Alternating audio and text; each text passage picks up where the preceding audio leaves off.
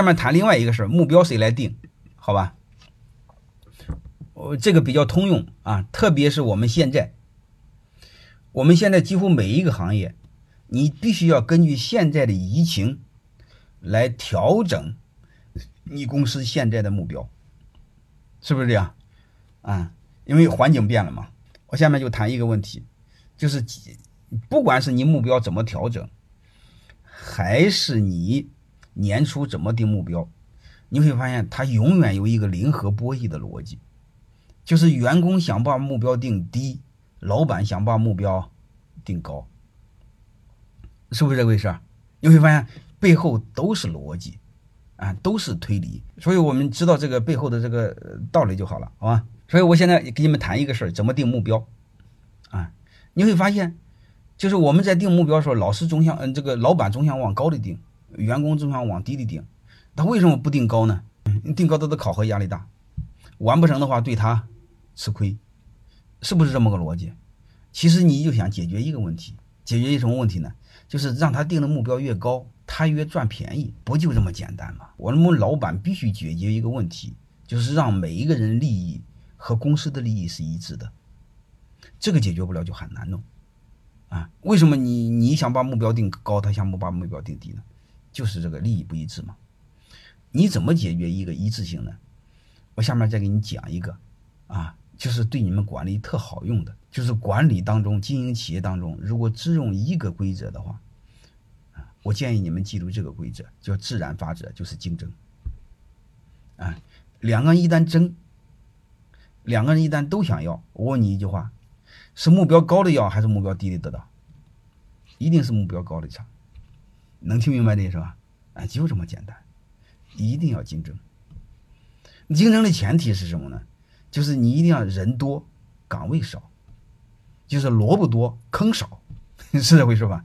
你别给搞颠倒了，你别搞颠倒了，什么人少岗位多，这事就不好弄了。这是你老板在求他。你颠倒过来，我说你们必须设计一个逻辑，设计了让别人求你，你不能倒过来求别人。因为老板本来做企业就不容易，天天做的和王八蛋似的，做的和孙子似的。然后你要再过来再求员工，你说你活得窝囊不窝囊？其实背后就一个逻辑，好吧？呃，绩效和薪酬架构那个太抽象，那个是表层的东西。你先把我给你们说这个东西搞明白，好吧？所以你会发现，如果岗位少，人多。这些人都想要争岗位，因为有了岗位，他才有了工资，才有了对应的收入，是不是这样？如果你没这个岗位，你就没有收入。所以他为了争这个岗位，这个怎么争这个岗位呢？谁的目标高，谁当这个岗位，谁做这个岗位的经理，就这么简单。能听明白了吗？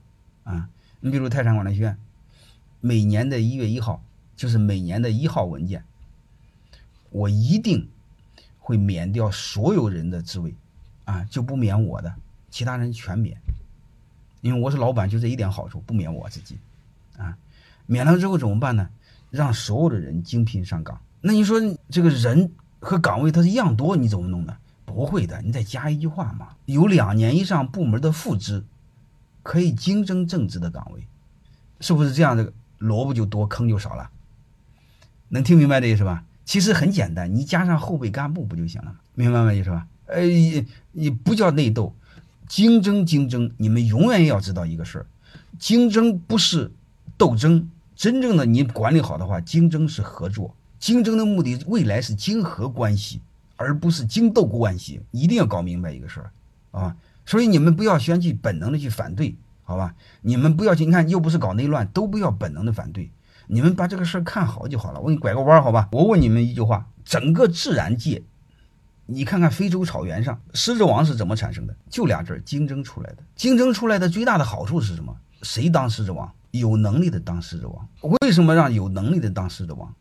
有能力当了狮子王，才优秀的基因才能传承下去，然后这个种这个物种才能存在。我们如果你不用这个模式，你就会用另外一种模式。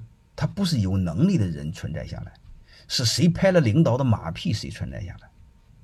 然后你们单位会弄一帮草包站在核心岗位上。然后还有一个逻辑，就是越草包的人，越笨蛋的人，越不认为自己是笨蛋。然后这种情况下，你的企业就死了，你还谈别的什么？内斗当然要斗了，争资源该斗斗啊。但是你一定要知道，你斗的目的是让优秀的人出来，而不是斗的目的让优优秀人下去。你认为你不用这种模式不内斗吗？你不用这种模式狗腿子更拍领导的马屁。一个是阳的斗，一个阴的斗，你们看哪一个？你们背后一定把这个背后的逻辑搞明白。所以你会发现，我把几个部门的正职再加几个优秀的副职争这个岗位。然后我就一个事儿，谁定的目标高谁上。那你一定会说，如果这人胡说八道怎么办？他不能胡说八道，因为他本身在泰山管理就有股份，他必须用股份做抵押。